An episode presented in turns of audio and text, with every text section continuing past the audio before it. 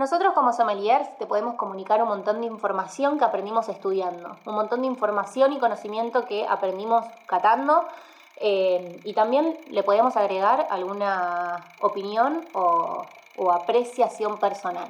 La verdad es que todo concluye en que tenés que tomar el vino que más te guste a vos. Hola a todos, soy María Emilia Giuliani y este es mi podcast. Bienvenidos a El vínculo con tu cocina. Bueno, por fin llegó el episodio número 5 y debo confesar que era uno de los que más me emocionaba y me interesaba conversar con ustedes. En realidad estaba ansiosa porque si bien dentro de, la gastronomía fui estudiando diferentes eh, aristas, diferentes campos, este fue el último en el que decidí meterme Así que llevo muy pocos años de poner en práctica los conocimientos y también, por una cuestión de edad, llevo muy pocos años de tomar, de beber esta bebida, este alimento. Sin embargo, me terminó pareciendo uno de los mundos más interesantes, más vastos, más infinitos para estudiar sobre todo acá en Argentina. Así que, sin tanto preámbulo, hoy vamos a hacer un ABC de vinos. Yo creo que es una bebida que nos atraviesa bastante como argentinos, eh, más allá de que pueda gustar más o menos. Es una de las bebidas más producidas en Argentina, es la segunda más consumida después de la cerveza, hablando de bebidas eh, alcohólicas. Y mm, además lo tenemos bastante arraigado, bastante naturalizado en una cuestión cultural, folclórica. Casi siempre está presente en la mesa, en las reuniones, en los festejos además de que es una bebida gloriosa y milenaria. Entonces, em, pensando un poco el contenido del episodio, que yo siempre que defino la temática de un episodio, lo que hago es pensar el contenido y después, y no menos importante, es pensar eh, a qué tipo de audiencia quiero llegar y siempre trato de llegar a la mayor cantidad de personas posibles. Entonces veo de qué manera lo voy a comunicar y qué lenguaje voy a utilizar. En este episodio en especial yo quiero saldar una deuda de información que tenemos con el público joven. Tal vez si llevas añares en este mundo del vino, este episodio te pueda parecer dinámico, divertido, copado, porque voy a hacer modo tweet de bastantes eh, cosas, pero tal vez te quede un poco corto te quede un poco chico. Ahora, yo veo eh, algo representado hasta en mis amigas, que es que recién a sus 23 años empezaron a comprar sus primeras botellas de vino y lo empezaron a disfrutar, que es lo importante. Ese es el enfoque que yo le quiero dar a este episodio, brindar algunas herramientas para que cada uno pueda desarrollar su gusto personal, reconocer qué es lo que le gusta de cada vino para poder encontrarlo después en diferentes etiquetas. Por eso, para este episodio, pensé en hacer un contenido que sea muy práctico, que lo puedan poner en marcha a partir de mañana, eh, para aquellas personas que tal vez no le interese el tecnicismo duro del vino porque no es algo que hayan elegido para estudiar, pero sí por supuesto le interesa disfrutarlo. Ahora, ¿qué me pasó? Para mí lo más divertido dentro de este mundo, porque además es lo más disfrutable, lo que más podemos materializar, em, es el maridaje. ¿Qué es el maridaje? Es encontrar la armonía entre un plato de comida y una botella de vino. En este caso, vino. Se pueden dar maridajes de otras bebidas, pero estamos hablando de esta en particular. El tema es que para yo hablarte de maridajes, que además va a ser el episodio siguiente y un episodio copado, porque vamos a hablar de, maridajes terrenales. Maridajes modo cuarentena con platos de comida accesibles, argentinos, tradicionales, que podamos eh, elaborar ahora en julio del 2020 que estamos encerrados, ¿eh? o sea, no vamos a hacer maridaje con ostras, con erizo de mar. Pero yo tal vez te mencione alguna cepa, te diga eh, Pinot Noir, te diga Sauvignon Blanc, y no sepas ni siquiera si la cepa es blanca o es tinta. Entonces, este episodio va a ser un poco más informativo, un poco más modo glosario, para que todos podamos estar parados en los mismos cimientos para pasar al siguiente el jueves que viene. Em, y que ciertos términos que yo te mencione ya te suenen más natural, va a ser súper ameno. No lo voy a hacer para nada tedioso. ¿Por qué? Porque lo vamos a mechar con un juego que se llama Mitos y Verdades del Vino, en el cual van a participar amigas, amigos y familia. Vamos a desmitificar un poco estos conceptos, esta mochila que venimos cargando del mundo del vino hace bastantes años. Así que bueno, vamos a empezar primero lo primero, vamos por partes, dijo Jack, para aquellos que estén crudos, crudos en el mundo del vino, completamente disociados de la botella. Le voy a contar qué es el vino. El vino es literalmente jugo de uva fermentado. Acá los sommeliers me van a dar con un palo porque no hay manera de que yo pueda profundizar en, en, todas las temáticas, no es la idea. Así que por lo menos planto ahí una semilla de curiosidad y después cada uno investiga. O me habla o proponemos tema para profundizar en otro episodio. Dicho esto, ¿cómo llegamos al jugo de uva fermentado? Y les hago un comentario que aprendí en la carrera. Siempre una vez que la uva se saca de la planta, se saca de la vid, lo que hace es empezar a perder, a perder de todo, nutrientes, sabor, aroma y demás.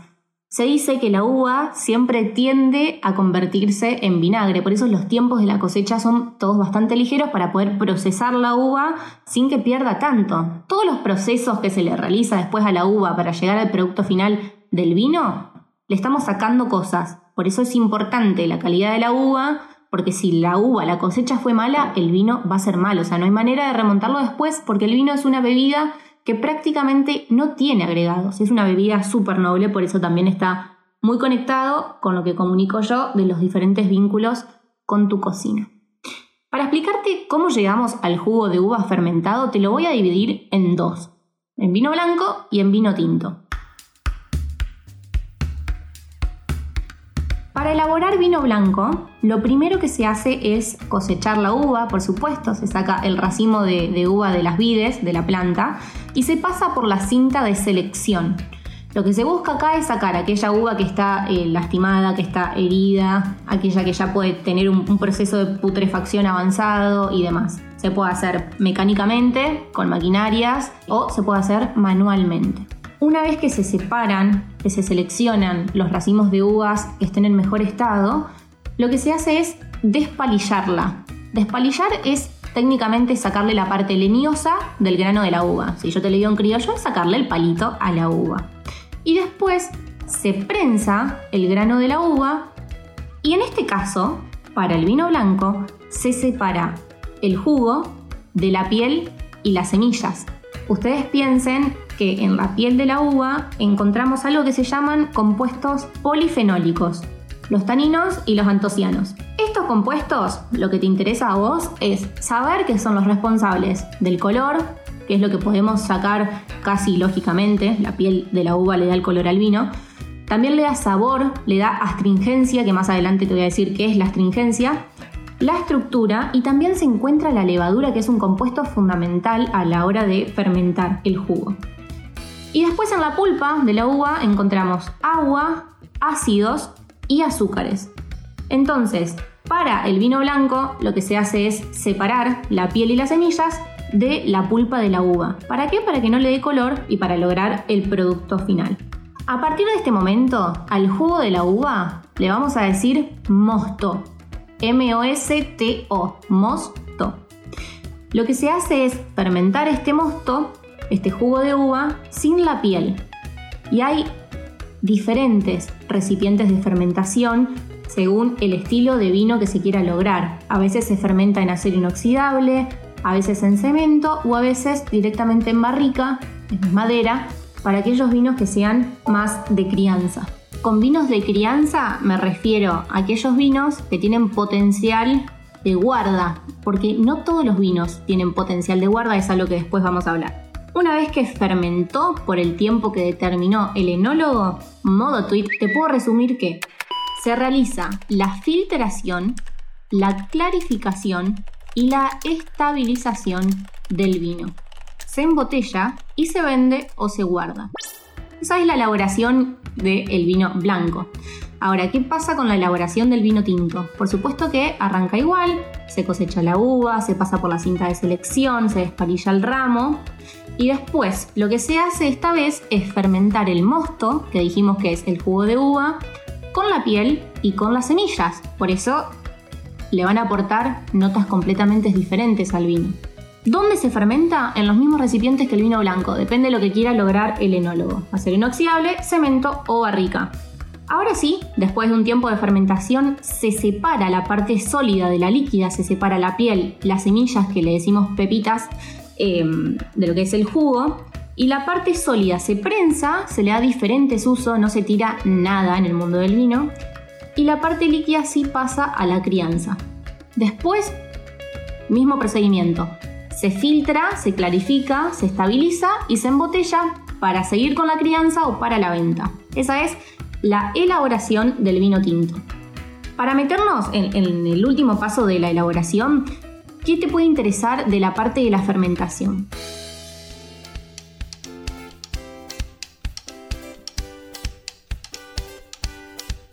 Primero que sepas que cuando el vino tiene una fermentación se denomina vino tranquilo, que es lo que solemos conocer eh, nosotros como vino de mesa. Si tiene dos fermentaciones, es un espumoso. Y a partir de ahora te pido, por favor, que no le vuelvas a decir champán a todos los espumosos. Porque champán es una denominación de origen controlada. El champán se tiene que elaborar y cosechar en la región de Champagne de Francia, además de que es carísimo, casi no se consigue acá en Argentina, sí se consigue, pero no es el espumoso que solemos consumir nosotros. No por eso es de menor calidad, ¿eh? para nada digo eso, sino que las cosas como son. Espumoso, espumoso, espumoso champán que se elabore en champán. Y después tenemos otra fermentación que es fermentación interrumpida, que lo que hace es lograr un vino fortificado, que es más, más adelante vamos a ampliar porque ahora quiero continuar al siguiente tema, que les va a copar.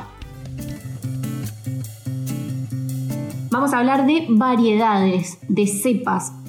Cepas es el tipo de uva y hay cepas blancas y cepas tintas y hay un montón.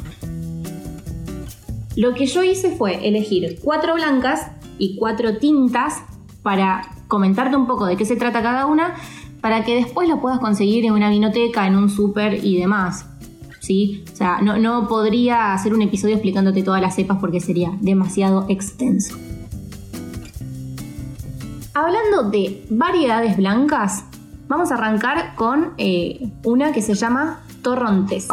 La uva torrontés, la cepa, es una eh, de las cepas nativas que tenemos en nuestro país a pesar de que uno crea que el Malbec es argentino, la cepa y no lo es, el torrontés sí, la tenemos eh, domesticada desde la época de la colonia. Esta cepa, si bien se elabora en diferentes partes del país, como Mendoza, La Rioja y San Juan, para mí... Esta es una apreciación personal, no es una verdad absoluta ni una bajada de línea. La mejor expresión de esta cepa se encuentra en Cafayate Salta. ¿A qué me refiero con expresión de la cepa? Hay determinados descriptores que son así, que son estándar, que son generales para las diferentes uvas. O sea, ya se sabe tal vez que el torrontés expresa ciertas cosas. El tema es que después depende de dónde se cosecha, depende del terroir, que vamos a hablar más adelante de lo que es, depende de lo que quiera lograr el enólogo en el producto final, expresa algunas cosas o no. Para mí, la altura a esta cepa le queda espectacular, por eso de los mejores ejemplares que yo he probado, eh, la mayoría se elaboran en Cafayate Salta. ¿Qué le encontrás al torrontés, que es un vino eh, blanco?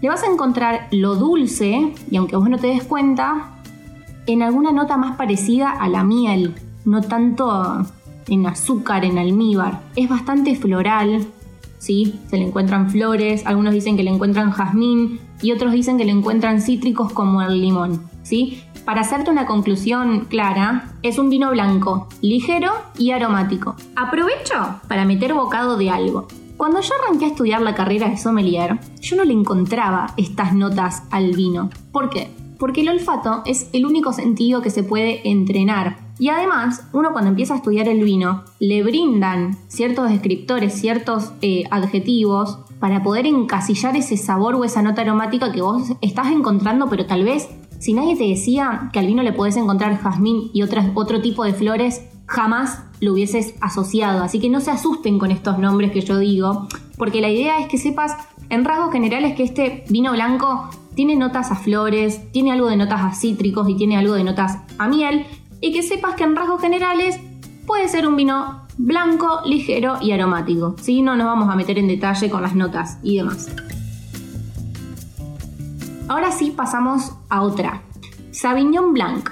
Tengan como referencia que Mendoza, como es la tierra del sol y la amplitud térmica, las diferencias de temperatura del día a la noche a la vid le viene muy bien, es eh, la cuna de casi, todos la, casi todas las cepas que yo voy a nombrar en este episodio. Por lo tanto, después yo puedo decir que se expresa mejor en tal o cual lado, pero que está en Mendoza, seguro que está en Mendoza.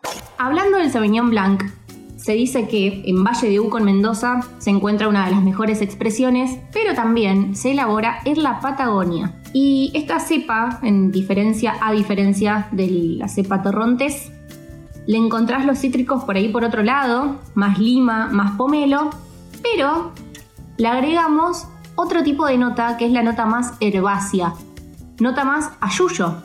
Hay un descriptor que es pasto recién cortado, o sea, vos le podés encontrar esa nota a un vino espárrago, ruda, eh, que no te suene tan delirante porque lo, vas lo encontrás en el Fernet, por ejemplo, también a lo herbáceo. Y se siente que es una bebida con hierbas. Bueno, en el vino también se le encuentra ese tipo de descriptores. Por lo tanto, el Sauvignon Blanc, y como siempre en rasgos generales, podemos decir que es un vino blanco también ligero y también aromático. Ahora, ¿qué pasa con la tercer cepa blanca que vamos a nombrar, que es la semillón. Esta cepa llegó a Argentina, de la mano del Malbec ahora sí, desde Francia, eh, y es una de las cepas más antiguas que tenemos en el país. Tiene un dato histórico que para mí es súper seductor, eh, porque es un clásico de los vinos argentinos. Que nosotros, mi generación, no llegamos a conocer, pero fue un vino blanco de mesa histórico. Nuestros abuelos seguramente eh, tomaban este vino. Y como decía, los ejemplares más conocidos también están en Mendoza, en Valle de, U, eh, en Valle de Uco y Luján de Cuyo, pero también se elabora en la Patagonia, sobre todo en Río Negro. Una nota bastante general que casi todo el mundo le encuentra al semillón es el durazno como algo particular. También se le encuentra lo dulce en la miel y también tiene algo de cítrico como casi todos los blancos en, en la lima puede ser. Diferencia de los dos anteriores, estamos hablando ya de un vino blanco que tiene un poco más de cuerpo. Atento con esto que, digo, modo, ay, me puse modo maestra ciruela, pero um, estos son los términos que te digo que te van a súper servir para el episodio siguiente de maridaje. Dijimos que el torrontés y el sauvignon blanc son vinos blancos más ligeros y aromáticos, y ahora ya pasamos al semillón, que es un vino blanco con un poco más de cuerpo. Y para ir creciendo en escala de cuerpo, vamos a hablar de la última cepa blanca, que es la reina de las blancas, es la más conocida en el mundo, porque es la base de los espumosos. Bueno, acá en Argentina, un dato de color, Nicolás Catena, que es el creador de la bodega Catena Zapata, fue el precursor de la cepa. Y estamos hablando de la Chardonnay. Eh, por supuesto que está en Mendoza, en todo Mendoza, en Valle de Uco, en Luján de Cuyo, en Maipú. Y tiene un dato de color. Hay un descriptor que habla de lo graso y lo untuoso que nos deja el vino en la boca. ¿Con qué lo puedes asemejar para darte una idea de lo que estoy hablando? Con la manteca. De hecho, por las levaduras, al chardonnay se le encuentra un sabor y una nota a pan lactal recién tostado con manteca. No estoy delirando, de a poquito, con esta información, vos vas a empezar a probar vinos y vas a empezar a encontrar estas cosas locas que yo te digo porque a mí me pasó. Por eso lo comunico hoy con tanta seguridad de que no, no es un polazo. Y es un dato eh, importante para el Chardonnay. Tiene algo untuoso. También, rasgos generales, se le encuentra ananá, mango y esto que decíamos de la manteca. Si te estoy diciendo que tiene algo untuoso, podemos decir que es otro vino blanco con cuerpo. Entonces dividimos Torrontés y Sauvignon Blanc como algunos blancos más ligeros y aromáticos y Semillón y Chardonnay como vinos blancos con un poco más de cuerpo.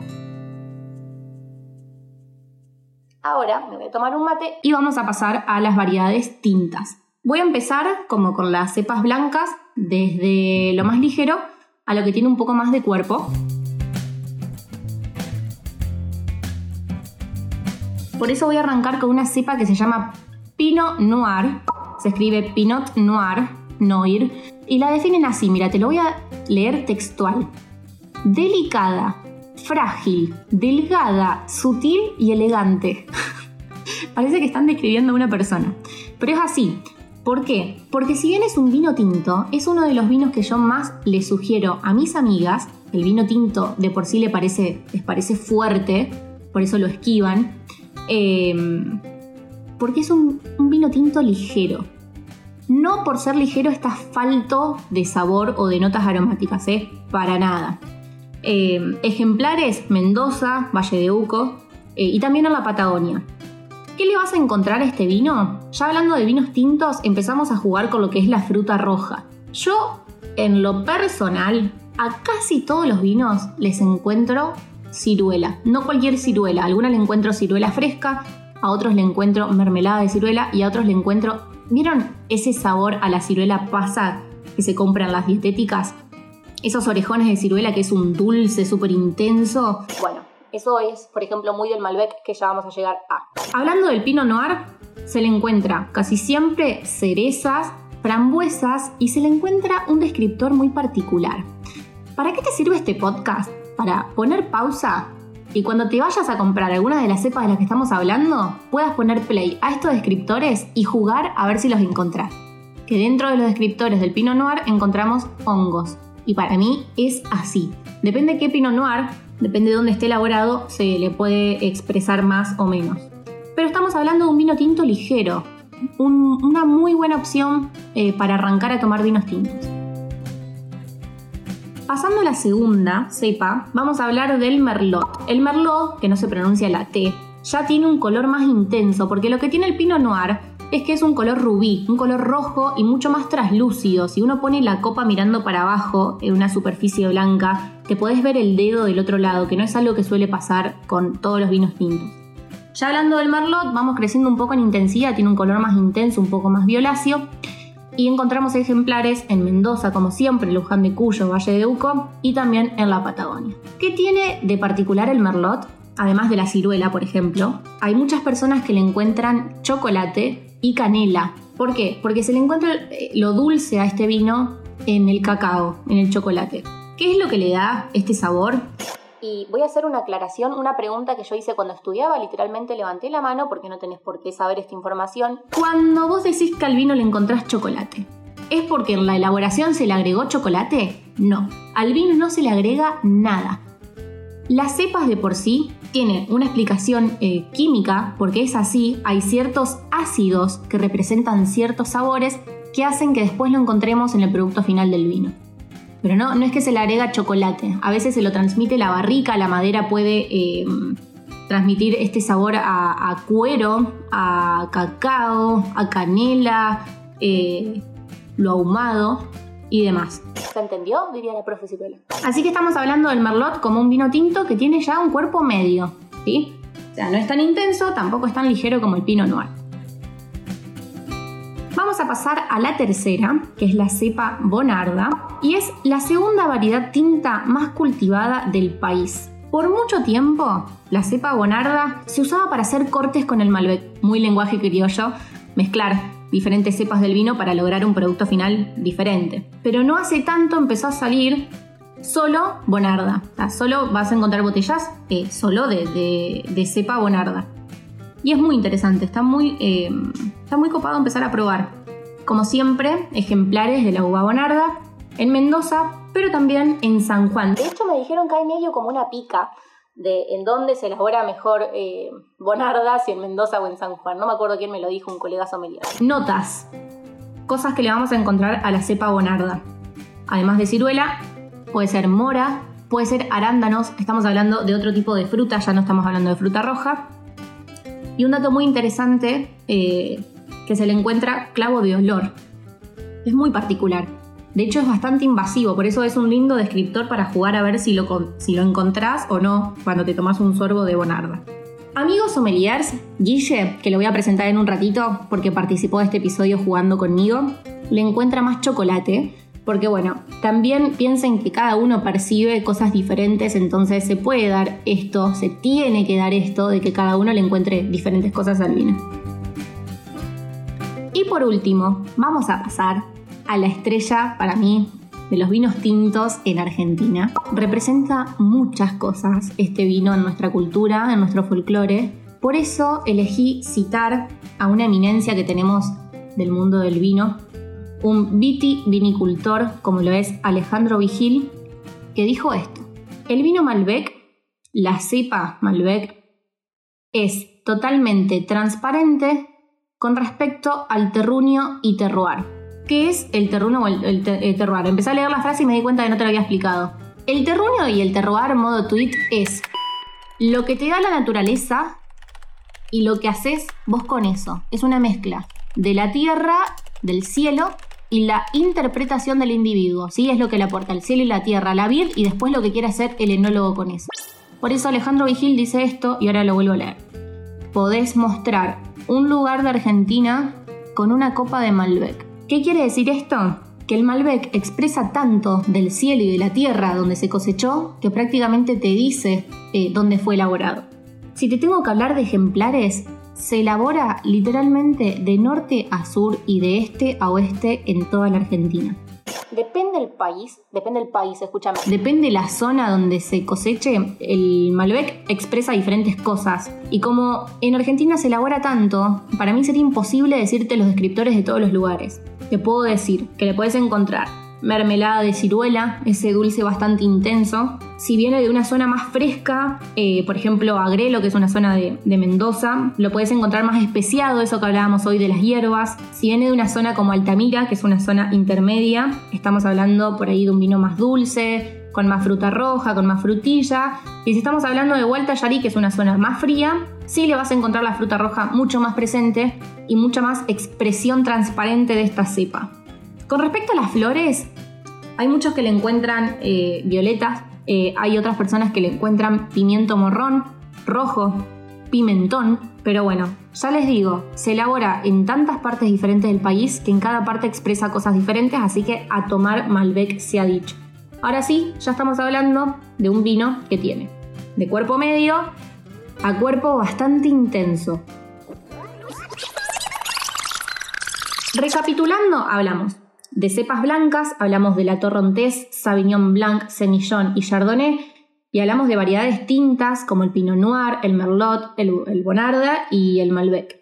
Hablamos un poco de terruño, ya te expliqué lo que era eh, el cielo, la tierra y la interpretación del individuo, así que me queda la parte más divertida, que es cómo catar, porque yo te dije todo lo que le puedes encontrar al vino, pero no te dije de qué manera se lo puedes encontrar. Y para eso invité a una persona eh, muy especial que estuvo siempre predispuesta a grabar este episodio conmigo. Es un colega, estudiamos juntos en el Gato Dumas y tengo una anécdota muy divertida con él que te la voy a contar muy rápido. Pero sin tanto preámbulo, un fuerte aplauso virtual para Guillermo Ferreira, sommelier y estudiante de barista. Hola Guille, ¿cómo estás? Hola, hola, gracias. ¡Qué presentación! ¿Viste? Mimo, yo mimo a, mis invitados para que se sientan cómodos. Gracias. ¿Cómo estás? Bien, bien, la verdad que súper. Bueno, eh, déjame contarle a la audiencia una, una anécdota que tengo. ¡Qué miedo! Además, te aseguro que no te la vas a acordar, porque yo le voy a contar a la gente que yo arranqué a cursar. La carrera tiene dos arranques. O arrancás en marzo o arrancás en agosto. Yo recién volví a vivir en México entonces a mí no me quedó otra que empezar en agosto, por lo tanto cuando yo entro al curso, todos mis compañeros ya venían con seis meses de cursada. Yo no entendía nada de vino, pero nada. Y entro a la primera clase que era justamente cata. O sea, una de las cosas más complejas para alguien que desconoce. A mí me dieron una copa de vino, así como la que tengo ahora enfrente mío, y me dijeron, olé y decime ¿Qué notas encontrás? Yo agarré la copa de vino que tenía enfrente, metí la nariz y me dijeron, ¿qué sentís? Yo dije, alcohol y uva. Se la pasan a mi compañero Guillermo, invitado de hoy. Guillermo agarra la copa, mete la nariz y empieza a tirar cuero, tabaco, espárrago, cardamomo. Espárrago. No, seguro tiré durazno o algo de eso, ¿viste? Siempre tiro esa fruta. Dios mío. Yo dije, Dios mío. Este chabón es real. O sea, ¿de verdad estás sintiendo todo eso? Porque uno, decime la verdad, cuando empezás a, oler los vinos, no encontrás esas notas. Sí, viste, cuando uno estudia las uvas, por ahí hay descriptores que, que cuesta, cuenta, o sea, cuesta encontrarlo, pero bueno, es cuestión de, de- de encontrar el vino también y después lo, lo encontrás. Así que bueno, para mí, para mí siempre vas a ser el compañero que me enseñó que un vino puede tener aroma a cuero. Con eso te digo todo. A ver, gente, ¿cómo catar un vino? Tres simples pasos por Mary Giuliani y Guillermo Ferreira. Eh, vamos a los sentidos para dividírselo a la gente. Vista, Sí, visual, nariz olfativa, y boca. gustativa. Perfecto. Ni que tuviese planeado esto. Sí, que- sí, sí. Ay, me encantó. Me encantó este timing. Estamos sincronizados.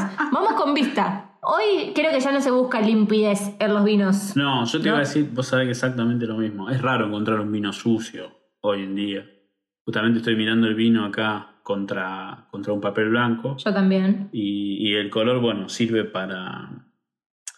O sea, cuando más, más brillo tenga, más rubí, más cereza, por así decir, el color, es un vino más joven. Y cuando se va más para granate o más atejado, es un vino más envejecido. Perfecto. Eh, a ver, para que la, porque la gente no nos está viendo, nosotros estamos por Zoom con una copa, pero la gente no nos ve. Sí, Y yo aprendí en mi querida carrera de locución a dibujar con las palabras. Entonces, para el que me está escuchando, hagan un parate acá, cierren, cierren los ojos e imagínense que están agarrando la copa por el tallo, que la están inclinando un poquito en diagonal para abajo y la están poniendo con la luz que apunte la copa sobre una superficie blanca. ¿Qué te va a permitir esto? Ver el color, como bien dice Guillermo, ¿sí? Y ni hablar de si ponemos un dedo abajo de la copa, vas a ver si te ves el dedo o no y en qué medida. Eso te va a dar la intensidad del vino también, ¿o no, Guille? exactamente.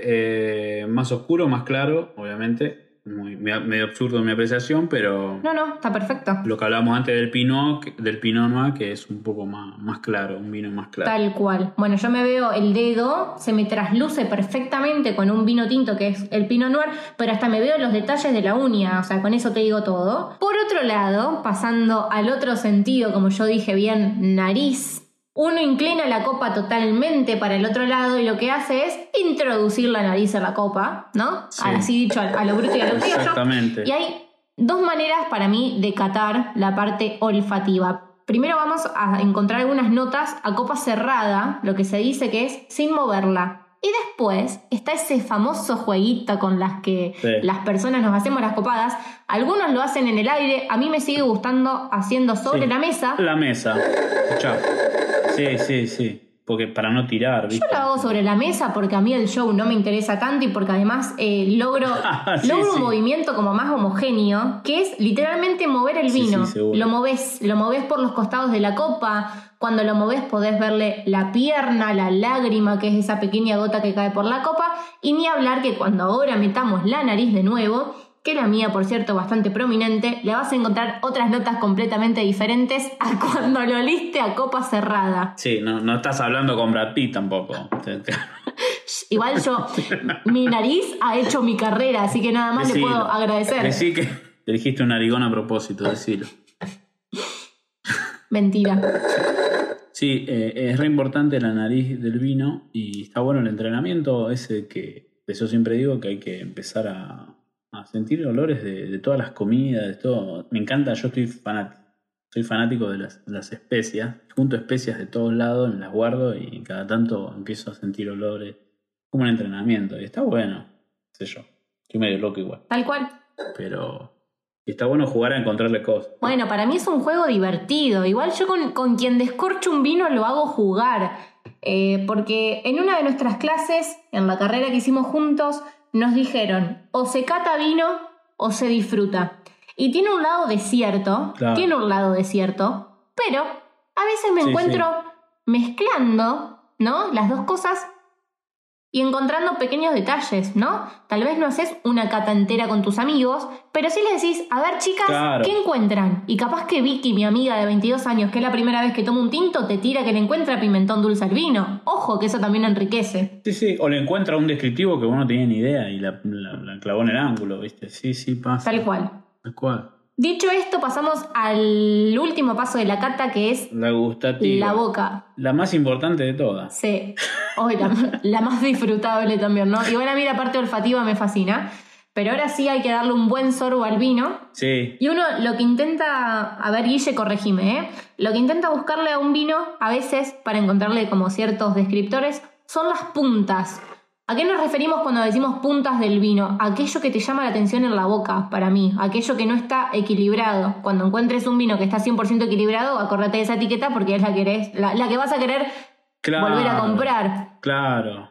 Que, que, que para mí no existe. Siempre cada vino tiene algo, ¿no? Es lo interesante de probar. Seguro, sí, sí. Y hay una manera muy, muy divertida de encontrar las puntas, que es la que para mí es, para mí es la más eficaz, que es darle un sorbo al vino y enseguida poner la boca tipo como si fuese pico flogger Sí. y meter un poquito de aire, Sí, tipo, sí. voy a hacer el ruido para que se escuche el audio, tipo, así, y ahí metes aire y vino y le encontrás más las puntas, decime si no. Y, y llevártelo para toda la boca y, y disfrutarlo, ¿viste? Se me- genera, un- genera una saliva la, la boca. Increíble. Te lo digo, me está pasando con el Malbec. Lo estoy haciendo. Y está bueno encontrarla y para mí la gustativa, la parte de la boca es importante porque como se conecta con la nariz, ahí es donde encontramos y decimos, bueno, yo le sentí esta cosa. Y bueno, y con la boca lo tiene. Y bueno, el vi- el vino está bueno, está bueno que, que tenga las dos cosas, o a lo mejor en nariz le sentiste una cosa y en boca es otra cosa. Y también está bueno que así sea, Tal cual. Me parece. Eh, yo le suelo encontrar en nariz algunas cosas que después en lo gustativo no se lo encuentro. Pero me interesó esto que dijiste de pasarlo por toda la boca, porque uno después cuando traga, ahí te das cuenta cuánto te perdura el vino en la boca, dónde te perduró, si en el paladar, Claro. si al final de la lengua. Eh, y, y donde se encuentra cada, cada sabor en cada parte de la boca. No me quiere el lenguaje muy técnico, si querés te lo digo. Decilo, decilo. Pero está bueno porque los ácidos se encuentran al costado, de, atrás de la lengua. Lo amargo se encuentra en el medio, atrás. No sé si lo, lo estoy expresando bien. Perfecto. Lo salado se encuentra al costado de la parte de adelante. Lo dulce en la punta de la lengua. Y no sé, hay mucha gente que habla de las encías, ¿viste? Puede ser que no, pero lo amargo se encuentra a veces por ahí. Yo para mí atrás, bien, bien atrás de la lengua. Tal cual. Mucha gente me ha preguntado, ¿cómo le encontrás el limón? Perdón, la parte cítrica. Y lo que hablábamos antes, yo lo encuentro en esta parte, en la parte de los costados de la lengua. Atrás. Atrás. Guille se está tocando la Perdón. parte de los cachetes Perdón. cerca de las orejas. Si querés hacemos un repaso de lo que la lengua puede encontrar. digamos. Esto es interesante. Eh, para que la gente sepa, los sommeliers hacemos, eh, se llama un estudio de la lengua, donde en una clase entera nos tienen con la lengua afuera, Sí, sí, probando con hisopos Sí, cómo sentimos la acidez, cómo sentimos lo salado extremo, cómo sentimos los dulce extremo. ¿Saben por qué? Esto, a- cada vez que se lo cuento a mis amigas les parece súper interesante, por eso lo voy a mencionar. Cada uno interpreta los sabores de una manera personal, ¿no? Sí, creo que cada persona es más susceptible a, a, a- a- lo mejor a lo salado, a lo mejor al ácido, a lo mejor Claro. a lo dulce, a lo mejor... Por eso, uno tiene que reconocer cómo percibe los sabores porque al momento de comunicarlo, no puede comunicarlo como a uno le parece que lo percibe. Claro. Tiene que comunicarlo de una manera lo más estándar posible. Yo, por ejemplo, Sí, y está, está bueno preguntar, ¿vos qué, ¿vos qué te parece? Y bueno, vos lo encontraste más ácido, bueno, Tal vos lo encontraste cual. más dulce. Bueno tal cual. Yo lo dulce, lo dulce eh, a mí me parece bastante extremo. Yo no soy muy dulcera, entonces para mí, eh, a ver, lo dulce en mí resalta muy rápido. Por lo tanto, para mí todos los vinos suelen ser dulces. Por eso cuando lo comunico, sé comunicarlo un poquito más bajo de lo que yo percibo lo dulce. Claro, claro, exactamente. Y así con todo. Así que, Guilla, repasando si querés los, los roles, los lugares de, de los sabores en la lengua. La parte dulce se encuentra en la punta de la lengua. Lo salado se encuentra al costado de cada lengua, la parte delantera. La parte trasera de los costados y la parte del medio de atrás es lo amargo. Bueno, Guille, agradecerte. Muchas gracias por el tiempo. No, a vos por, por- por invitarme. Muchas gracias por haber compartido este episodio. Para mí fue súper enriquecedor. Para mí es un placer hacer esto y la verdad que está bueno nu- nuestro lugar de comunicar, de llevar a la gente hacia eso. Y gracias, gracias por invitar. No, gracias por coparte. Bueno, un beso grande. Un beso, saludos. Bueno, y dicho todo esto de la cata, vamos a pasar a la próxima sección, donde me permito tener un poco menos de censura, acá es donde me caliento, que se llama el horno no está para bollos y vamos a hablar de mitos y verdades del vino. Vamos con la primera. El vino posee propiedades antioxidantes y antiinflamatorias. Vamos a ver qué dijo el público. Es verdad, y de hecho los cardiólogos recomiendan tomar una copa de vino por día que hace bien al corazón. Sí, claro que posee propiedades antioxidantes y antiinflamatorias, por eso estoy tan bien. Eh, es verdadero, pero no debe tomarse en exceso porque termina siendo contraproducente.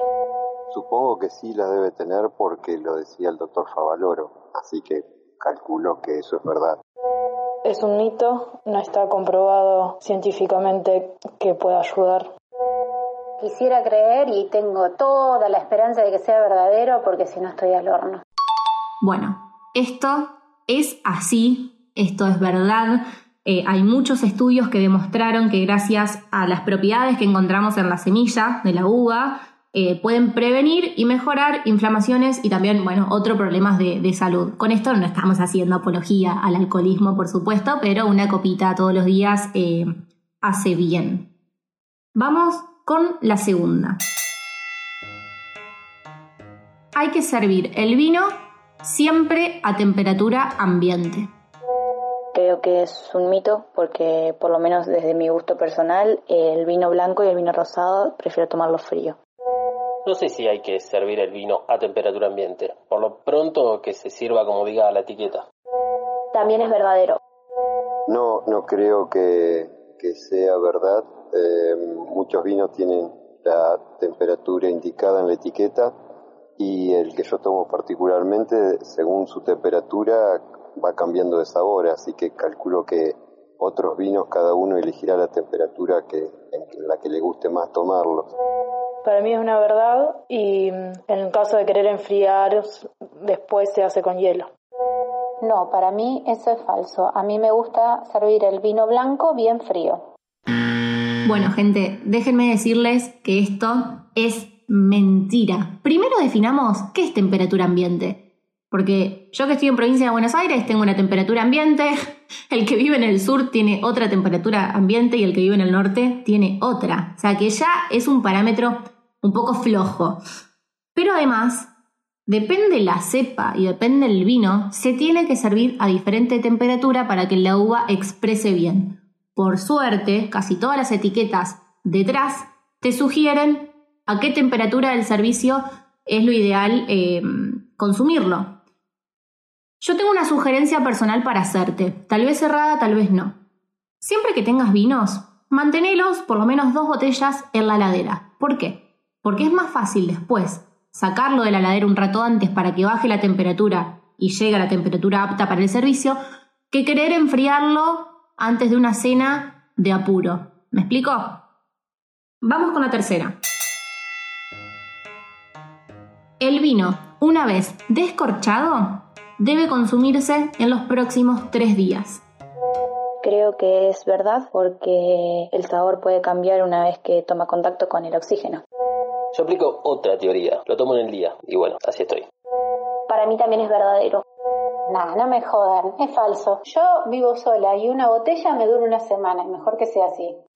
Bueno, para mí esto es así, para mí esto es verdad. Hay muchos artilugios ahora para volver a tapar el vino. Hay algunos que lo dejan, lo sellan tipo al vacío, le sacan el aire con... No me acuerdo cómo se llama. Eh, hay diferentes tapones también. A mí lo que más me gusta es volver a poner el corcho que le saqué, la verdad. Eh, si bien el vino empieza a perder, porque sí empieza a oxigenarse de una manera diferente, dentro de los tres días lo puedes consumir tranquilo o tranquila. Eh, ¿Y por qué está bueno esto? Porque yo mucho tiempo no abría botellas de vino porque vivo sola y la verdad es que yo máximo me tomo una copa por día, por noche.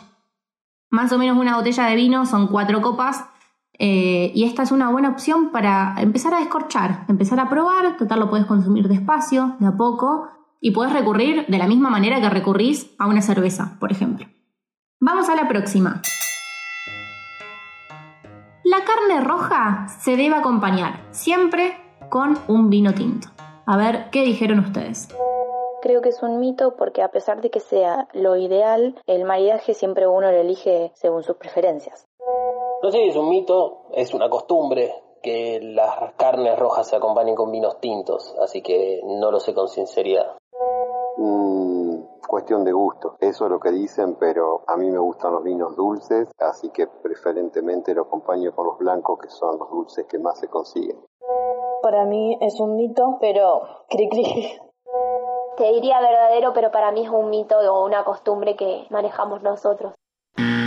Bueno, esto es mentira. Otra vez, el mundo del vino es tan amplio que no se puede definir tan universalmente eh, este tipo de cosas. Lo que pasa es que el término maridaje se ha bastardeado un poco. ¿Por qué? Porque uno no puede elegir eh, solo un protagonista del plato para tener en cuenta el momento de maridar. Un plato de carne puede ser total, o sea, totalmente diferente dependiendo la guarnición que acompaña o la salsa que se le ponga arriba. Hay platos que son más intensos con carne, que está bueno acompañarlo con vinos tintos con más cuerpo, pero hay platos que están elaborados con carne y son mucho más suaves y se pueden acompañar hasta con un rosado, hasta con un vino tinto, eh, vino blanco, perdón, con, con, cuerpo que pueda barrer la grasitud y la acidez. Eh, o mismo con un vino tinto pero ligero, un pino noir. Así que mentira, depende de un montón de otras cosas, no solamente de la carne. Y siguiendo con la misma línea, vamos con la siguiente. Las pastas se deben acompañar siempre con vino tinto. Creo que es un mito porque puede depender de la salsa que acompaña el plato o del relleno en caso de que lo sean. Y también me parece que el maridaje es subjetivo, dependiendo del gusto de cada comensal. A mí las pastas van con el vino que vayan, dependiendo de la salsa, más que nada, porque hay diferentes salsas. Y siempre con pan. Para mí es un, un mito o una costumbre que manejamos nosotros. No sé si está bien, para mí es todo mentira lo que estoy diciendo, pero bueno. Eh, para mí es verdad, no sé por qué. Para mí es falso porque todo depende de la salsa. Con el pesto, a mí me gusta más un vino blanco, un sauvignon blanc o un rosado. Bueno, otra gran mentira. Si te estoy diciendo, imagínate que depende de la salsa que le pongas a la carne, el vino con el que lo debes o te sugerimos acompañarlo, imagínate las pastas. La acidez, para mí, la suele barrer mejor un vino blanco tipo torrontés que un vino tinto. Por lo tanto, si estamos hablando de una salsa más tipo roja, con tomate natural, para mí maría mejor, por ejemplo, con un torrontés. Ahora, si la salsa roja tiene anchoas, como puede ser una salsa roja muy conocida, nos pasamos ya a un vino tinto. Si es un estofado, nos pasamos a un vino tinto con un poco más de cuerpo. ¿Me explico? Así que no englobemos esto de carnes blancas con vino blanco, carnes rojas con vino tinto. Error, mentira total. Y vamos con la última.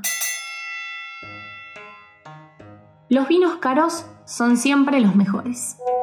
Creo que es un mito porque el marketing tiene mucho que ver. Puede haber un muy buen vino en una bodega pequeña que no sea tan reconocida como las grandes, pero que su calidad esté a la par y el precio sea menor. No sé si los vinos caros son mejores. He probado algunos que eran muy buenos y que me gustaron mucho. Lo que sí te puedo asegurar es que los vinos baratos son los peores. No, no estoy de acuerdo. Para mí es un mito.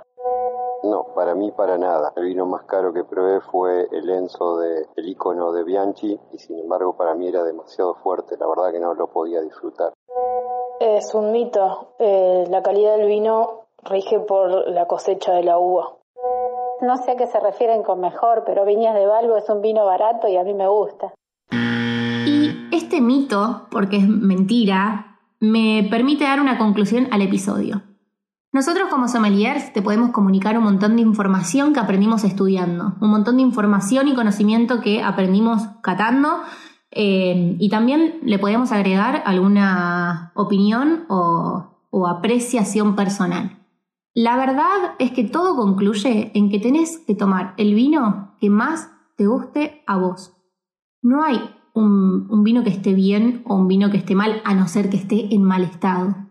Si vos encontraste un vino barato que te gusta, pero agradecelo.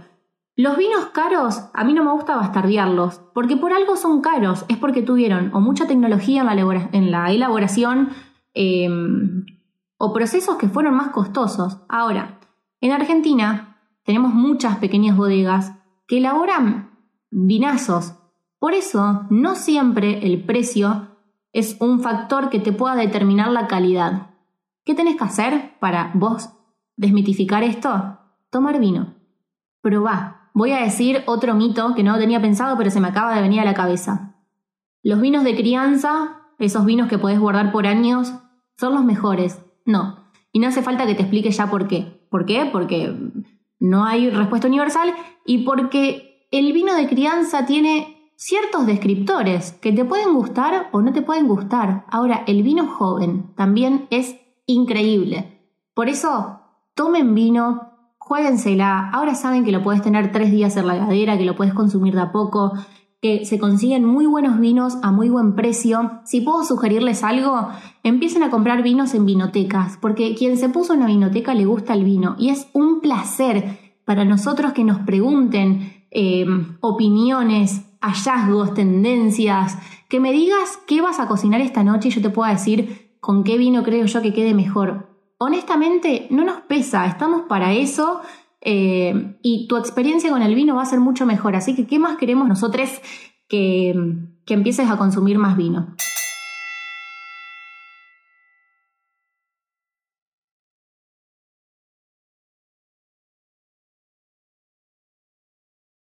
Con esta conclusión doy por finalizado el episodio de hoy y por supuesto que los espero el jueves que viene con el tema más interesante de los vinos, que es el maridaje. ¿Qué queda bien con qué? ¿Hiciste un guiso con lentejas? ¿Con qué vino lo tomás? ¿Hiciste unas torrejas de espinacas grasosas? ¿Con qué vino lo acompañás? Y así con todo. Bien, esto es todo por hoy. Los espero todos los jueves con un nuevo episodio y con un mate o una copita de vino en mano. No te olvides que esto no termina acá, la seguimos por Instagram, arroba María Emilia Giuliani, todo junto, así me encuentran, donde seguimos interactuando y también me proponen diferentes tópicos que les interesan para que charlemos en este espacio. Como siempre, suscríbete y compartí este podcast, así somos cada vez más los que comemos rico y consciente. Un beso grande a todos. El vínculo con tu cocina es una coproducción entre María Emilia Giuliani y Madercaster Media. Idea original, María Emilia Giuliani. Edición y musicalización, Madercaster Media. Diseño gráfico, MS Comunicación.